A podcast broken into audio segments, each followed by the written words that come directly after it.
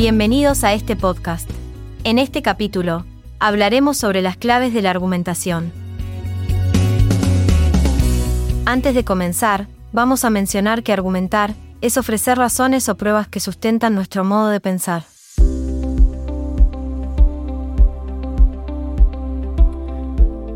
Para profundizar un poco más respecto a la argumentación, es importante observar que se divide en dos finalidades, la práctica y la especulativa.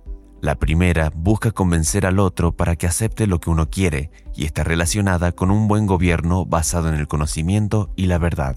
Por su parte, la finalidad especulativa implica educar al otro para que acepte nuestro modo de pensar, lo cual es esencial en la enseñanza.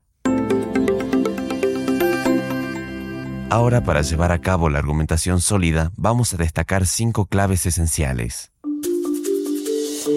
La primera clave es distinguir antecedentes de la conclusión. Esta se centra en la importancia de separar claramente las razones o pruebas de la afirmación principal en una argumentación. Por lo tanto, esto ayuda a mantener la estructura lógica y facilita que los demás comprendan y evalúen la argumentación de manera efectiva. La segunda clave es mantener una actitud de indagación. En esta es importante no perder la costumbre de preguntar por qué y mantener una actitud de asombro y curiosidad. La tercera clave trata de presentar ideas en un orden natural. En una argumentación efectiva es fundamental que las ideas se presenten en un orden lógico y coherente. Esto implica estructurar el argumento de manera que los antecedentes conduzcan naturalmente a la conclusión. La estructura típica de una argumentación incluye una introducción que presenta el problema, el desarrollo que proporciona antecedentes y pruebas, y una conclusión que resume la argumentación y presenta la decisión o resolución basada en la evidencia.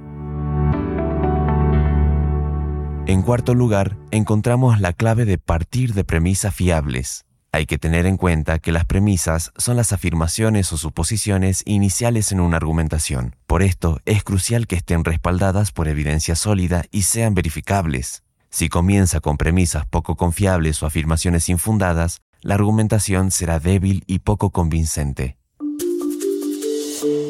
En último y quinto lugar, tenemos la clave de evitar lenguajes emotivos y ofensivos. En la argumentación, es importante mantener un tono objetivo y centrarse en la lógica, como así también en la evidencia, en lugar de apelar a las emociones o utilizar un lenguaje ofensivo. El lenguaje emotivo puede distraer al lector o interlocutor y debilitar la argumentación al desviar la atención de los hechos y la lógica.